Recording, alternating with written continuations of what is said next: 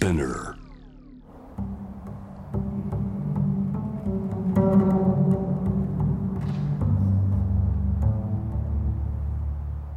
藤原信也新東京漂流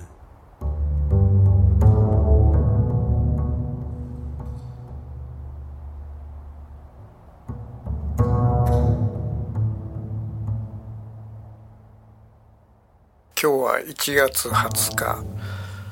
朝から大変いい天気であの風もなくてポカポカ陽気だったんですね。それで、えー、山の中に入って枯れ木を集めて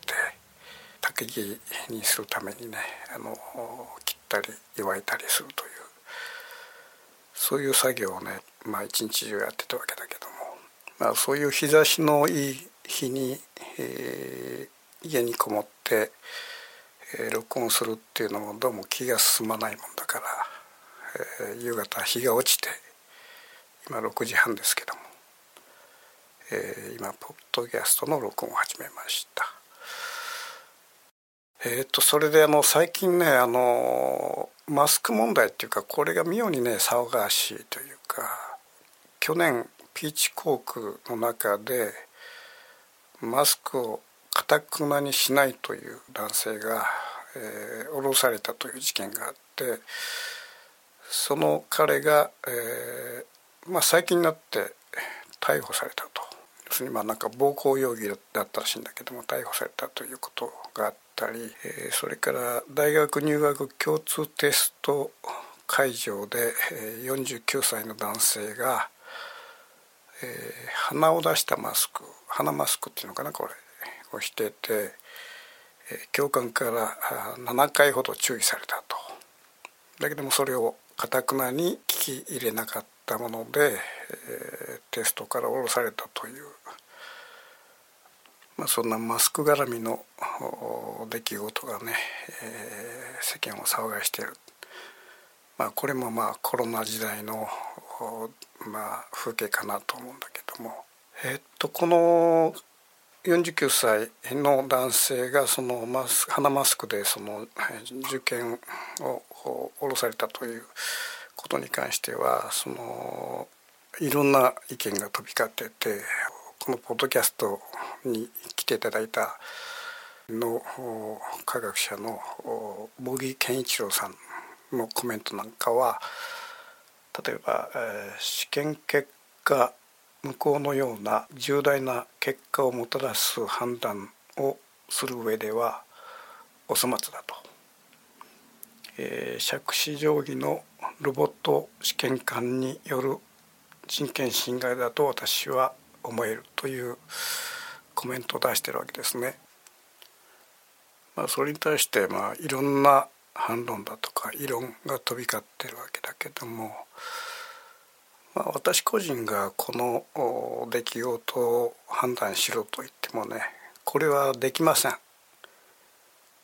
というのはねあくまで二次情報三次情報によって僕らはその事件を知ってるわけで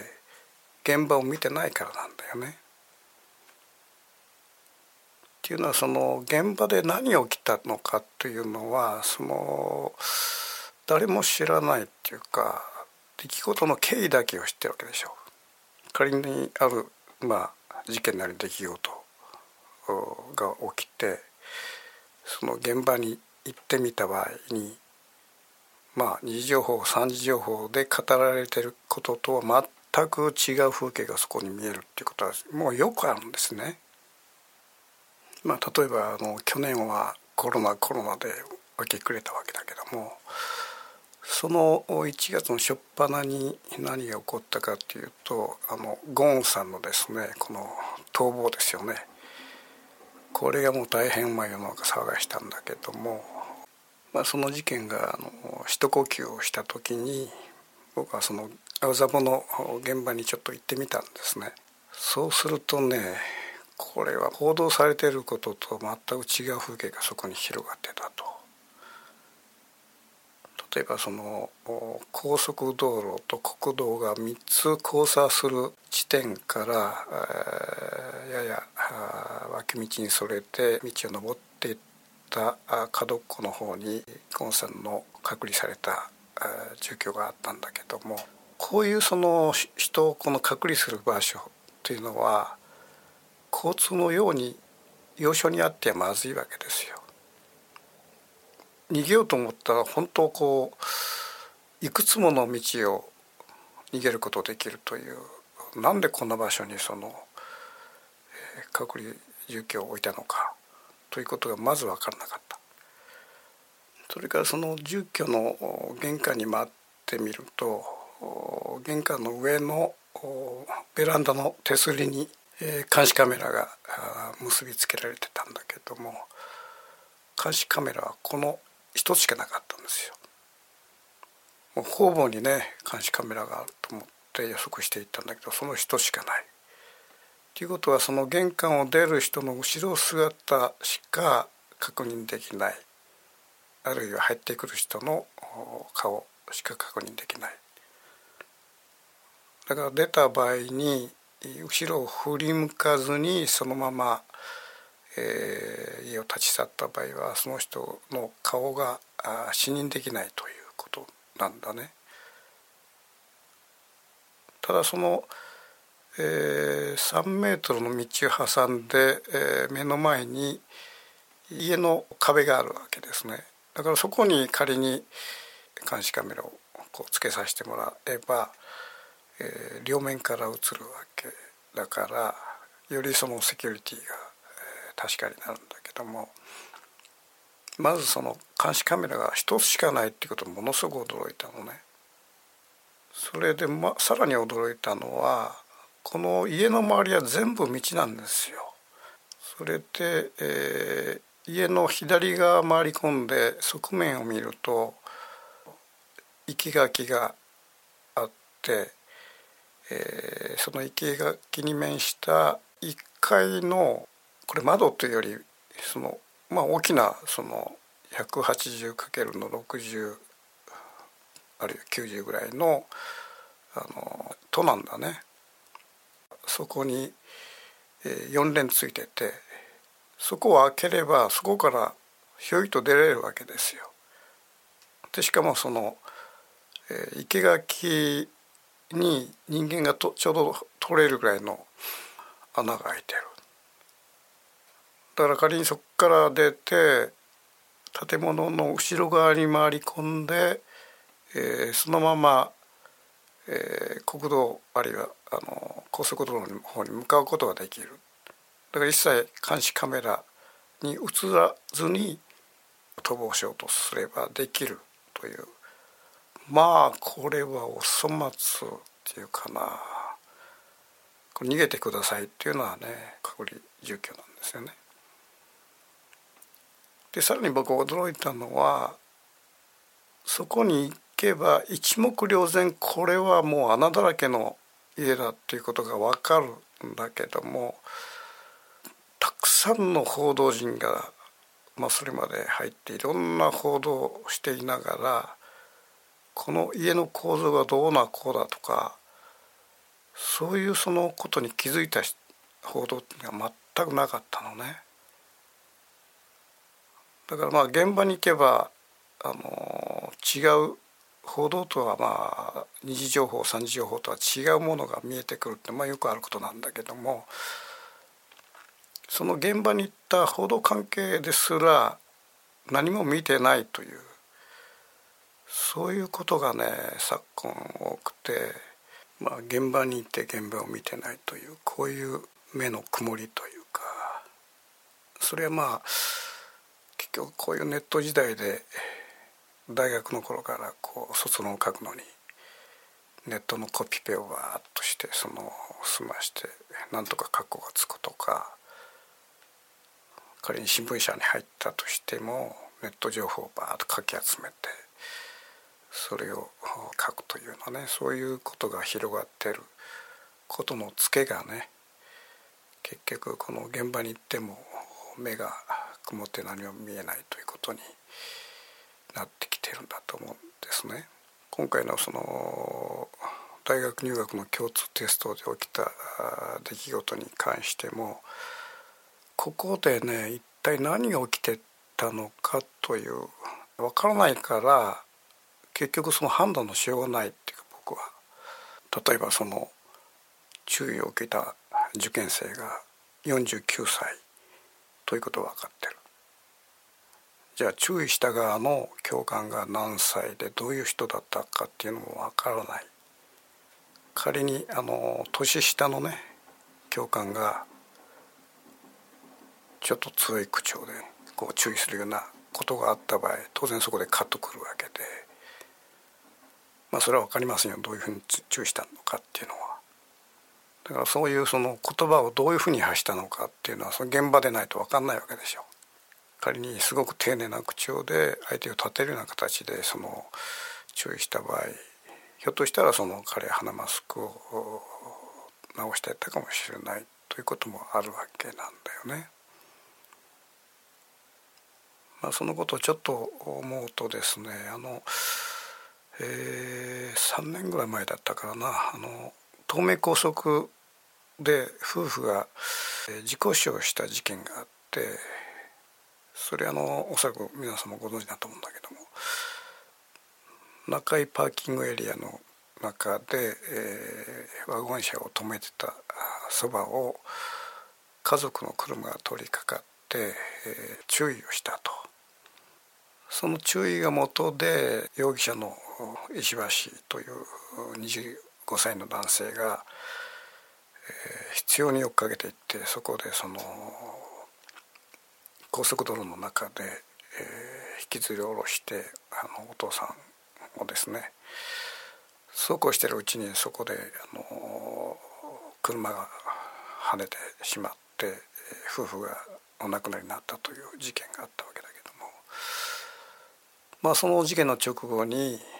容疑者の顔が出てまあ彼の顔はまあ本当こう山男のようなひげもじゃのねあの男で怖そうな男だったんだけど。まあその時にあこれはやばい男だなと。そういうこう空気がね世界に流れたと思うんだけども。その後に分かったことはその中井パーキングエリアの出口の方でお亡くなりになった家族の父親がですねかなり激しい言葉を吐いていったと邪魔だと言ってその後にボケがって言ったわけね邪魔だボケがっていうふうなことを言って、えー、高速道路に向かったと。で邪魔だっていうのはこれはまあ注意ですよね。だからそれはまあいいとしてボケがっていうふうな捨て言葉が入ってたこれはあの人に対するその侮辱の言葉だよね。まあ、今回のその共通テストの会場で、えー、教官がどのような形でその注意をしたのかそれもわからないわけですよ。まあこの出来事に関してはいろんなまあ報道が飛び交ったわけだけども雑誌の「アイラ」ですねこれが、えー、取材をしていて、えー、受験生の言葉を載せてる本当に迷惑でした。最初から咳を何度も繰り返していたのですがわざとらしい嫌だなと思ったらこんな騒ぎですと。集中できず困りましたという。そういう一言を取材しているわけですよね。僕はこの出来事にちょっと関心持ったのはたまたまですねあの僕の甥いがこの同じ、えー、共通テストを今年受けててまあちょっといろいろ話を聞いたんだけども本当この昔以上にね受験生ってのはピリピリしてるなというのが僕の感じたことなんだね。そういうこのピリピリしたこう受験会場で、まあ、中年男がやってきてその咳をコンコンし始めたとなるとこれは結構で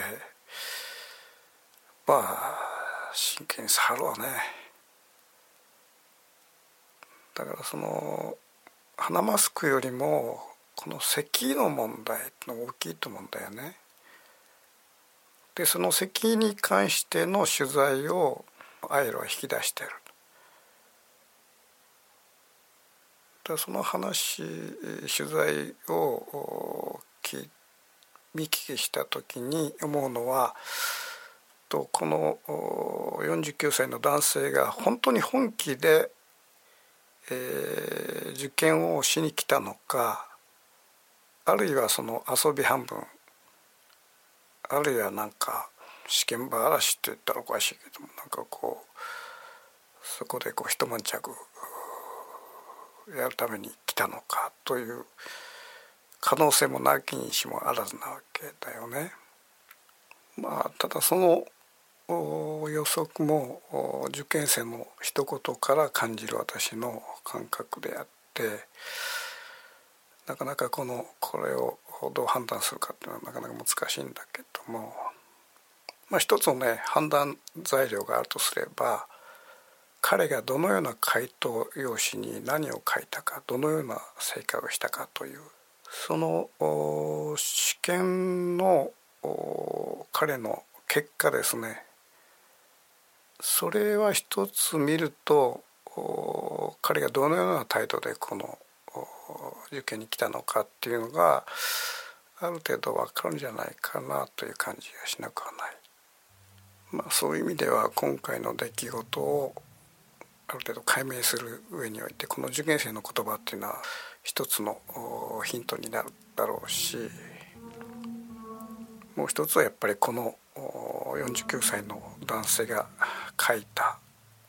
受験用紙に書いた回答何をどのように書いたかどのような点数を取ったのかという。そこのとこはね結構僕は見てみたいんだな。意外とこれによって彼がなどういう態度で何をしにここに来たのかっていうのが一つのね大きなこうヒントになるような気がするんですね。まあ今回はコロナの余波によって起きたこの雑ネタっていうものをちょっとこうに触れてみたんだけどもこのいろんな方向の触れ方によってこの出来事というものが別の見方になっていくということがあるという意味では、まあ、一つのねパズルを解くような事件ではあったなとそういうふうに思ってます。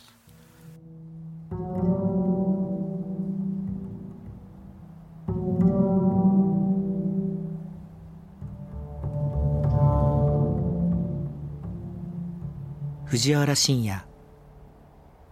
新東京漂流